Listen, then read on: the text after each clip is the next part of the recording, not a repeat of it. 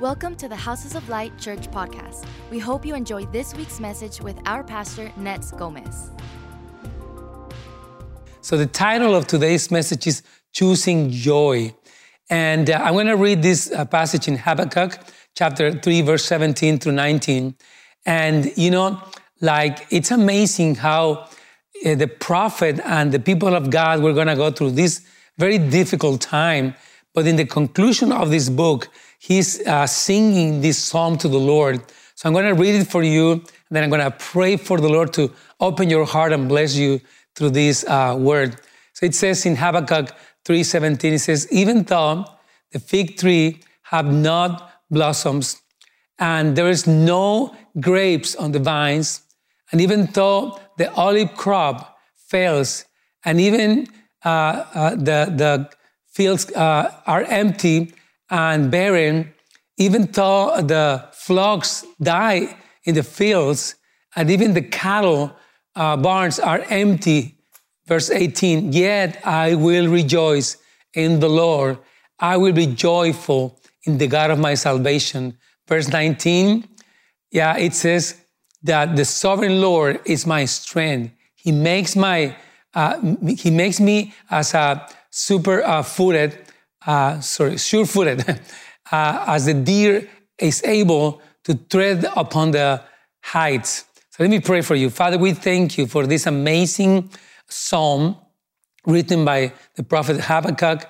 And I pray that you will open our hearts and our understanding, even in a, especially in a season like the one we're in right now, Lord, that your Holy Spirit will bring revelation and understanding and even joy and hope, Father, for anyone that is facing different situations in their lives, Father. We thank you, Holy Spirit, for helping us as we preach and as we hear the word of the Lord.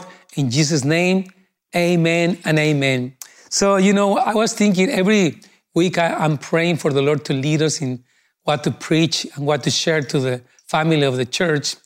And uh, today I want to tell you, you know, that, that as an introduction to this topic, and actually you can watch the, note, the notes also here in, in the website. You can, uh, if you are watching through other, any other uh, platform, you can go to housesoflight.org and you can find the notes of this preaching for you to follow uh, through the, the teaching. But as an introduction, what I'm sharing is that without a doubt, we are all uh, experiencing some kind of losses, you know, like some of some have seen one of the most severe situations, such as a family member and a loved ones that actually have suffered from the disease from coronavirus. And I was uh, listening or watching this nurse in a hospital. She was sharing, you know, and she was crying, you know, how hard it is to be in the ICU. And when she come back to, comes back to the room, the, the, the patient, the person is already dead. And I, I, you know,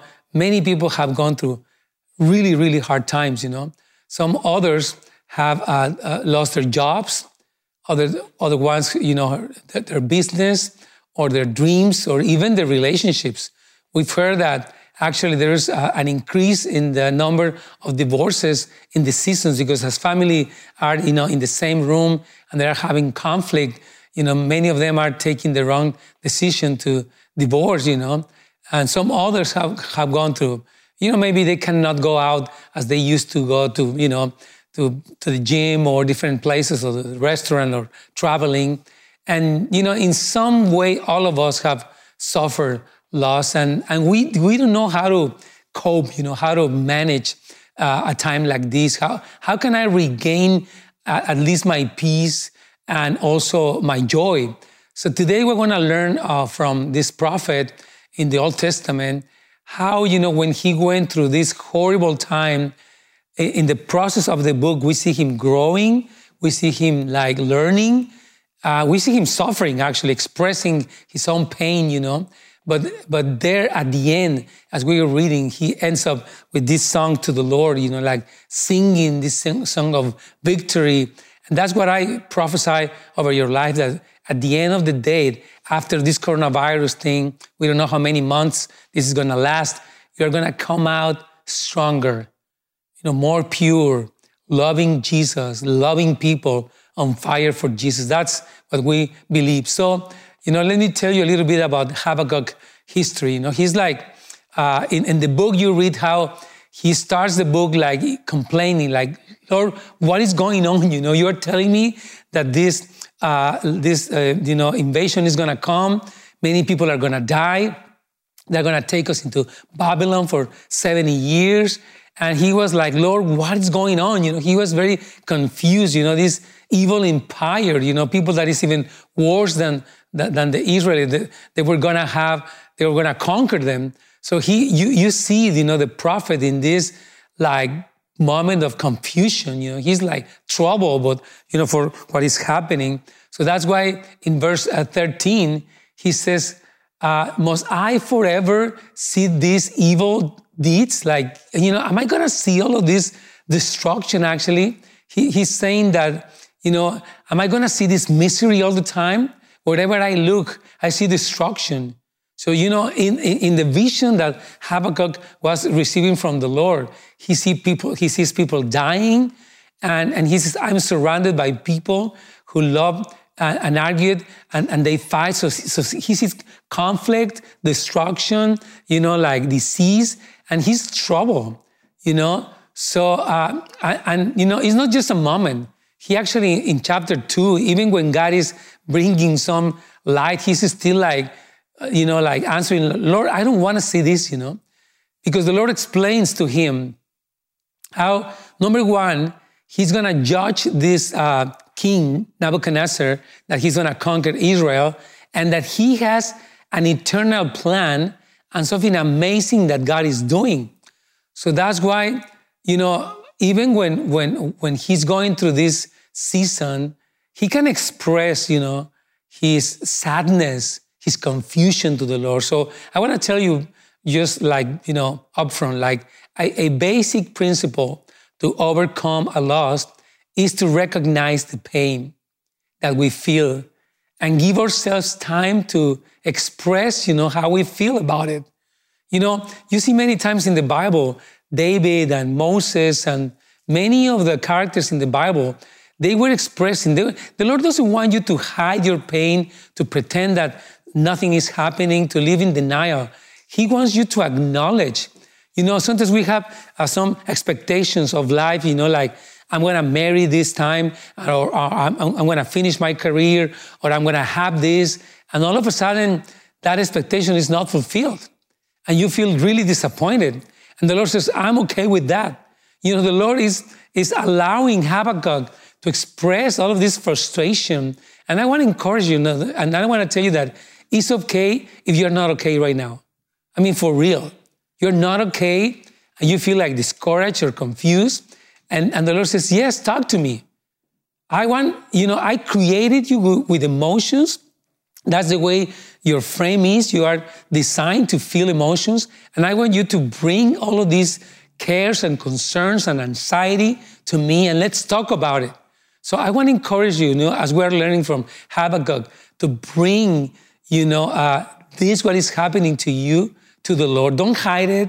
Don't pretend nothing is happening. And also connect to the community. Thank God that we have people around us, you know, through media, I mean, through social media, through FaceTime, through Zoom, that you can talk to people and be vulnerable. I really want to encourage you right now not to hide, not to isolate, but to connect to the body because you, on our own it's really hard you know confusion and depression and anger comes to our lives. And the lord created us to be in community. So i really encourage you to do that. The same way that you know that habakkuk brought his concern his complaint even to the lord. But you know what we keep seeing in the book is that after having this revelation of the lord uh, at the end of the book he starts to seeing this famous song that we were reading in the beginning. He, he's saying, you know what? It doesn't matter how difficult life it, it is, you know? It doesn't matter, you know, if the food supplement is lacking right now. It doesn't matter if my finances are done. You know, he says, I'm going to rejoice in the Lord because he is the God of my salvation. You know, you see how this, this guy is like you and me. When, when you see the people in the Bible, you don't have to think that they were super saints, you know, like with halos, and they were common people like you and me. That's why I really like to take some, you know, like characters in the Bible and see their lives, you know, like they were like you and me, but they went or they allowed themselves to go to, through this process where they can actually deal with things and eh, on the other side, you know, like come in victory and actually like overcome and, and see how they are thriving even in the midst of this situation. So Habakkuk has just had a vision of God that surpasses all of his religious concepts before uh, to the point that he uh, led him to choose uh, to rejoice in the Lord. So that's what I want to share with you. Like now is the time where you start to enlarge through encountering the Lord in the Bible. Once you process, once you cry, but also you go and you start like, like, you know, drawing near to God and experiencing, you know, more of His revelation, more of who He is.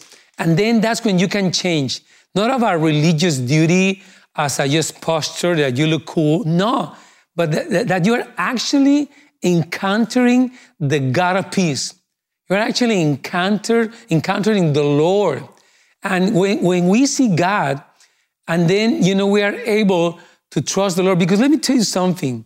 We can do this by faith. Faith is something that it might sound like weird to you or maybe unknown, but basically, faith is a decision to trust the Lord in spite of whatever you see or whatever you feel. That's faith. It's like, Lord, I am going to trust you. Not because I am just like this religious freak or anything, but because actually I know you. I trust you. In chapter 2, verse 4, Habakkuk says, Look at the proud. They trust in themselves and their lives are crooked. So they say people are like, out of their pride, they go even wrong, you know, they, they do, they mess up their lives. But it says, but the righteous will, will live by their faithfulness or by their faith, faith in God or to God. So now, you know, let me tell you something. God wants your faith to be stronger. He wants your faith to be pure. So that's why, honestly, I think the Lord is leading us through this time of, you know, like trial, this time where He's training us, you and me, to be stronger, to be like, like actually maturing the Lord. In this psalm of Habakkuk, like it's, uh, it's in the context of a devastating desolation of Jerusalem, and even the temple was going to be destroyed by the uh, Babylonian invasion. The economy was going to be absolutely destroyed. There was uh, to be no food, no agriculture. There was to be no cattle, no food, and the, and the face of this great desolation, Habakkuk, a young person, I think he was young, you know, stands in faith and he says, I can rejoice in the Lord. And let me tell you, you know, God is telling you now is the time for you to mature. Honestly, sometimes we're too emotional. It's okay. I agree with emotions, but the Lord says, okay, that's okay. But now, how about growing? How about moving forward? How about you becoming stronger? I want you strong. I want you confident. I want you to be a blessing to others. And yes, you know what? There is grace for you and me to be able to do this. So, you know, I want to tell you this day, honestly, with all my heart, that there is a place, even if you feel out of control, desperate, you can trust the Lord because your heavenly Father is a good God. When you see the story of Israel and you see this deportation, let's say when the, when the people of Israel were, you know, like they moved uh, to Egypt, you know, apparently it was something hard, but the Lord allowing, was allowing them to be multiplied and then bring them out of Egypt and, you know, introduce them into the promised land. But when you see just one part of the story, you get disappointed. Like, you know, this moment is horrible, but the Lord says, you know, you have to see the bigger picture. You have to see that I have a, a greater story in your life. It's not just this moment of anguish or loneliness or, you know, it's it God is doing something amazing. So I want to just encourage you to like go to the Lord and, and get to grow in faith. You know, you have to hold on to the promises of the Lord, to the prophecies you have received. This is the time where you say, Lord, I'm going to trust you in spite of what is going on. I'm going to trust you and I'm going to continue even in the midst of this coronavirus or whatever. So I just want to tell you that God is training you. Now, Habakkuk, in the last verse, verse of this book, he says in verse 319, the sovereign Lord is my strength. He makes me as a uh, sure-footed as the deer. So he's saying, God is training me to go to a higher place. You know what? We believe that God is going to bring something better, even revival after this thing. There's a lot of prophecies and a lot of principles in the Bible that when God is shaking things, it's because God is going to bring something greater. So, my encouragement for you is to say, Lord, you are training me for something greater, not necessarily in my own terms, but in your kingdom. So, Habakkuk claims that God is using this valley. He's saying, Lord, I'm getting it. You know what? You are using this hard situation to train me so where your kingdom goes deeper, goes stronger, I'm going to be able to run with you. I'm going to be able to serve you. I'm going to be able to stand to do your will in this generation and to see your kingdom in a greater way. Guys, we're, we're waiting for the Lord's return. We're waiting for Jesus to come back, but He told us in advance and He warned us, you know what? This is not going to be easy, but I'm going to be with you until the end of the world. That's the promise that the Lord has for you and has for me. So I want to encourage you. I'm almost done, but I want to just, because if you ask me, hey, Pastor, so when, what should I do right now? And number one, I'm going to tell you this. Uh, if you ask me, what is God telling me? I will encourage you, number one, go to the Lord you need to have your own conversation with Jesus. I am grateful that we have leaders and pastors, and we can definitely go with them as we were recommending you. But the Lord wants to speak to your heart. He wants to, you and Him, to have this fellowship. Maybe some other times you could avoid that, like, hey, maybe I'm tired, I'm not gonna do it. Let someone else pray for me. Or, but now He wants to talk to you. He wants to encounter you.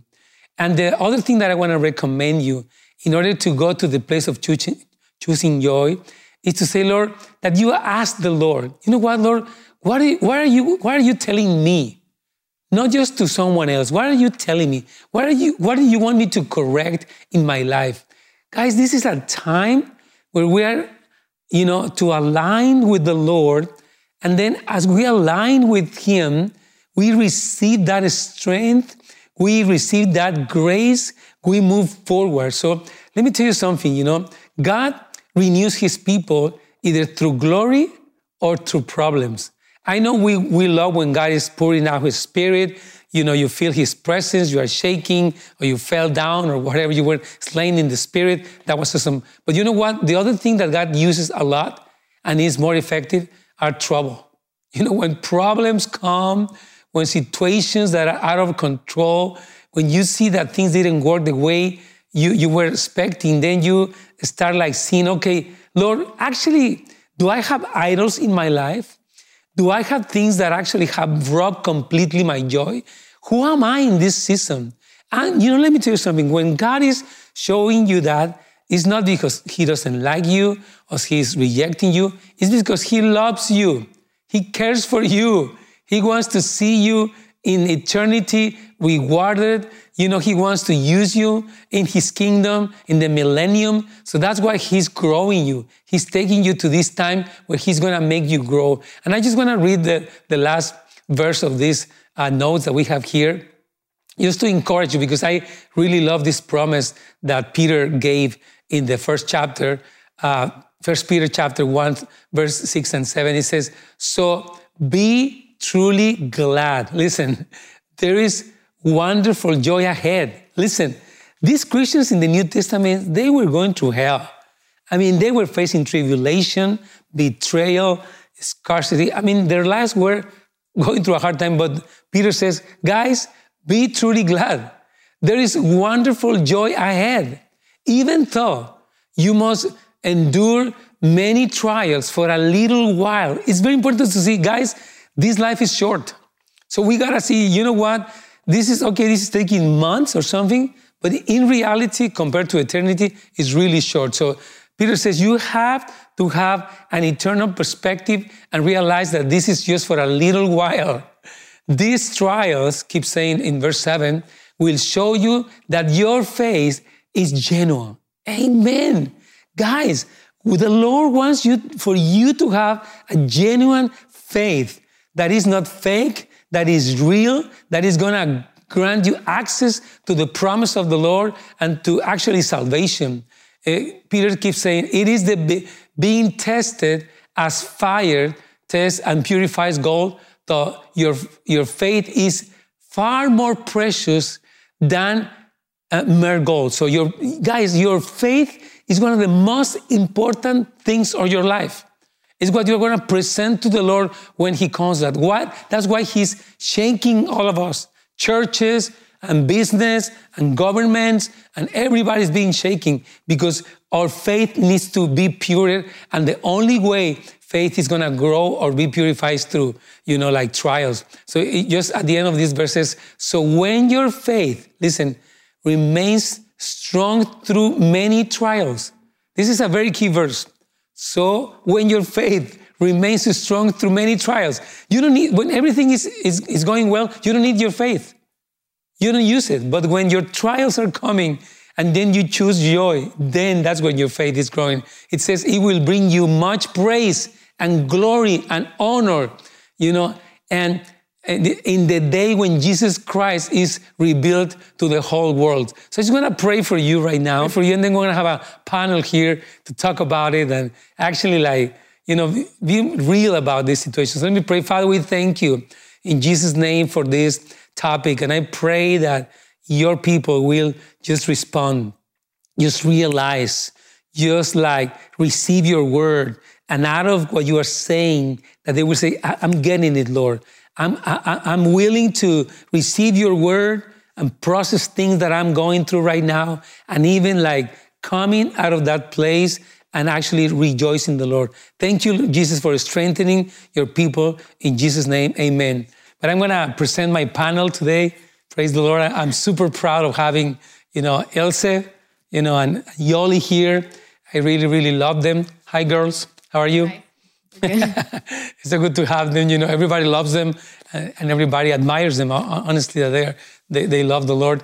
And uh, but I want to talk a little bit about to both of you, you know, and uh, let's start with Ilse. So, Ilse, how uh, will you? I mean, talk to a person that has faced, you know, they're losing something, sometimes a job, sometimes different things that have been so hard for people. So, how do we cope? How do we deal with that in order to end up choosing joy?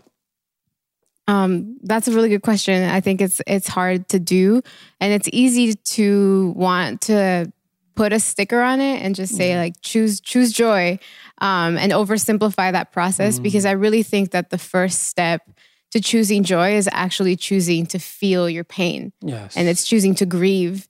Um, and I, I think that a big part of experiencing something hard is not shutting down mm. your emotions and feeling bad because you feel like you shouldn't be sad you know like especially if, because you're a christian and you have faith yeah, and you have promises yeah like if you believe that god is good then why are you sad about this i really think that god is so good that he will meet you in your mm. disappointment and so step one is actually feeling your pain and not mm. being in denial and not minimizing even our tendency is to to look at the people around us and say well well it's not that bad like it's i mean i know it was bad but it's not that bad mm. and and i think that even the Lord wants to rescue our hearts from us minimizing mm. our pain and being able to say, actually, it is that bad. And it might not be that serious to you, but it mm. is serious to me. And this yeah. is my heart. And I feel like God want, wants to hear our hearts, even yeah. if it's a situation that we feel like, oh, it shouldn't be that bad. So you think, Yoli, that the reason we go into this like denial or this thing is because of pride, because of religiosity. What, if the Lord, and, and we see in the Bible people like in their Psalms, you know, processing, like I feel distressed and disappointed. And I mean, why we see it in the Bible, we as Christians tend to like hide it so much? That's a good question, too, Pastor. I think that it's a combination of everything. I think it is pride, um, mm-hmm. pride thinking that I have it together because the sense there's a sense of like I can do this, like I mm. can work more, or what resources can I do to get out of this mm-hmm. situation. So I do think uh, pride takes part in it, in our trust in ourselves. Um, I also think that our generation doesn't really know how to process mm. emotions, doesn't know how to process um, our thoughts, our hearts, our situation. Mm. And so that's where the Lord comes in because wow. it's like, Lord, what are you saying about this? What do you like? Even like, what am I feeling? Like, Holy Spirit, you abide in me. Mm. And I can't seem to recognize what's happening right now. But in that, I'm going to stay still and I'm going to ask you Holy Spirit, what am I feeling? And sometimes he'll tell you you're angry. Sometimes mm. you'll say you're sad. And these words are so strong, I think, in our Christian community because it's almost like I can't be angry. Mm. I'm not allowed to be depressed. I should be living in victory. When in reality, um, God gave us emotions. Like the Lord is angry, but he tells us sin not. Mm. You know, we mm. see the Lord, the Lord's wrath. We see his anger. We see him grief. We see him be disappointed. So I think it's it's part of us not realizing that um, emotions come from the Lord, and and I think that in us being able to process it, we have to sit before the Lord. So I think it, it is pride. I think it's not being able to understand how to process emotions. And aside from that, I think we also want everything fast. Yeah. Like okay, I'm going to sit here, I'm going to cry it out, or I'm going to get angry, and then I have to move on. Mm. But sometimes the Lord's process is a yeah. lot longer because He's yes. forming something in us. So grieving, being angry, being sad at whatever situation. Yeah. May not be fast. Yeah. It might be a season. It might be in that moment. So I think it's a combination of those things. Listen, why do you think someone, after, let's say, going through this process like three steps ahead and one backward. I mean, why will a person will not choose joy? Because as we see in Habakkuk, you know, he's like going back and forth, like it's hard. But at the end of the of the of the book, he ends up saying, like, you know what? I'm going to rejoice in, in spite of this. I mean, I don't have anything. I, I lost everything. You know, the things are going super. Why do you think someone could choose not not joy? I mean, not to rejoice. Uh, I think sometimes we start to think that the story is over already. Mm. Like we we decide that because it's been however many years or maybe it's happened so many times like mm. say I'm applying to jobs and I just keep getting rejected and I keep getting rejected. And so then I assume like my story is rejection. And and I decide wow. that that's the story of my life. And so wow. I decide that that my story is over now. Um, when in reality, like you know, even we just had Easter. Like the story, it could be assumed that the story ended in the grave, mm. But who God is and what the gospel tells us is the story takes you through death into mm. resurrection. And so I, I think we we mistakenly label our stories by the thing that is failing or the thing that is going wrong. Wow instead of actually seeing that God, like there's another side, you know, like mm. it says, like I walk through the valley of the shadow yes. of death, but I walk through it. I don't stay there. Mm. But sometimes when it ha- keeps happening, we want to think that that's just like we were just cursed with this life. Yeah. But in reality, there is there is more. But sometimes it, takes us pressing in and engaging, and even wrestling and saying, "God, I'm disappointed," and then it happens again, and still saying, "God, I'm disappointed." Like still continuously bringing our heart before God and saying, "This is not my story. I refuse Amen. to let my life be marked by re- rejection, you know, wow. or whatever it is." Why don't you, I mean, speak directly to someone that has been choosing not not joy. And I, I mean, what you're saying is so powerful, anointed. I, I like for you to talk to either a young man or young woman that that just to encourage them to come out of that place and start choosing joy. Please talk to them. Um, yeah, for anybody who feels like their story has been marked, like maybe if you've messed up and you've you've been, feel like you've been labeled by your sin, like this is just who I am. I just want to encourage you that Jesus is the resurrection and the life. And so he can bring resurrection power into your life yes. where, where where once death was your story or once depression or rejection or addiction was your story. The whole point of the gospel is changing stories. You know, it's being able to trade sadness and mourning for dancing. Um, and and I would really challenge you to dare to believe God in that place. Sometimes it can be really painful to try to believe or to try to dream, But I really think that when we even like that's the whole mustard seed faith moment. You know, when you even dare to believe God a little bit and to say, okay, maybe a little bit you can meet me in this place Yes. of pain. God will take that and he will meet you there. Even just saying, I am with you in the moment of, of tears. I am with you in the moment where you failed again. And just to know that God meets you in your lowest place, not when you just are getting it all together, but in the place where you're at your lowest point in life. Um, just to know that will bring the hope to start to see transformation in your life or even start to believe that transformation is possible for you because it is. Oh, thank you. Wow. Thank you, Ilse. Come on, I want to cry. But why don't you, Yoli, invite there's someone maybe in the audience like watching and saying, you know what? Maybe I feel lonely and I've never gone to church or I've been like, you know, like apathetic to that. But today God is talking to them. Why don't you invite them to, you know, to, to have a relationship with, with the Lord and even pray for them, please? Yes, of course. So I just want to invite you where you are right now to just um, close your eyes and to take this moment seriously because the Lord is right there, like right where you are, and He takes your yes. Even if it's really small and very weak. And so I'm, I just want to invite you right now, where you are, to close your eyes. And we're just going to invite the Lord into your heart right now, into your situation, into your circumstance, whatever it is that you're feeling. And so I'm, I'm just going to pray and I'm going to invite you to do this prayer with me. So, Father, I, I in Jesus' name, I ask you to come into my heart. Come, Lord, meet me where I am. I recognize that without you, I am nothing. I recognize that I need you. And so today I choose you, God. And I ask you to be my Lord and my Savior. Come into my life. I give you full permission to do what you have to do. And I choose to follow you from this day forward. In Jesus' name, amen. Thank you, Yoli. I just want to like thank you if, if you are one of the people that you know repeated this prayer for the first time. In the chat, we have here one, one button that says that you are you are receiving Jesus, and we want to contact you. We want to talk to you. We want to pray for you. So please just click there. We we really want to reach out and you know help you to grow. And maybe it could be just a prayer, or maybe you can connect to a friendship group or to one of the mentors of the church. But we really want to help you and serve you. I really like for, for Ilse to pray. I, I think Ilse, why don't you pray for all of us, you know, like uh, to choose joy and, and, you know, to keep like growing in the Lord. And, and I, you know, the, I just heard in, uh, on the radio this person that the wife told me that the husband tested positive in COVID 19 and also lost his job. So he's like in this super hard situation. So why don't we pray for them, please? Thank you, Ilse.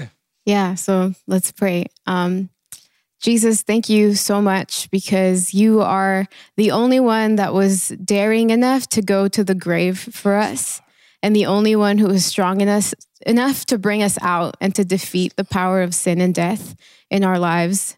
And so, Lord, I just ask that we would um, lean into you, God, that we would know that you are strong enough and big enough, and at the same time, small enough and tender enough to hear our hearts and to be with us in our pain and in the hard things that we're walking through, God. So I just pray. Even for this wife with her husband, God, I just ask that you would give them the grace to lean into you, the grace to know that you are still good shepherd, that there is nothing that they will be in lack of, God, but you are so good. You are always kind. And in the midst of, of these circumstances, I just ask that you would reveal your tenderness to us, mm-hmm. reveal your kindness to us, God. And it, as we see you, as we get to know you, God, would you turn our mourning into dancing? In Jesus' name, amen. Amen. Thanks everybody for connecting with us and all of the information about the church is there in the website. If you are watching through Facebook or to YouTube, also you can uh, get in contact with us through housesoflight.org. And we have also our services, as you see, in English and for young people too. So please connect. We love you. And God willing, we'll see you next week. But please connect with the leaders. We want to serve you and help you. Thank you to Ilse and Yoli. Yay! God bless you. See you next week. Thank you for tuning in. For more information on our ministry, resources, and schedule, visit housesoflight.org.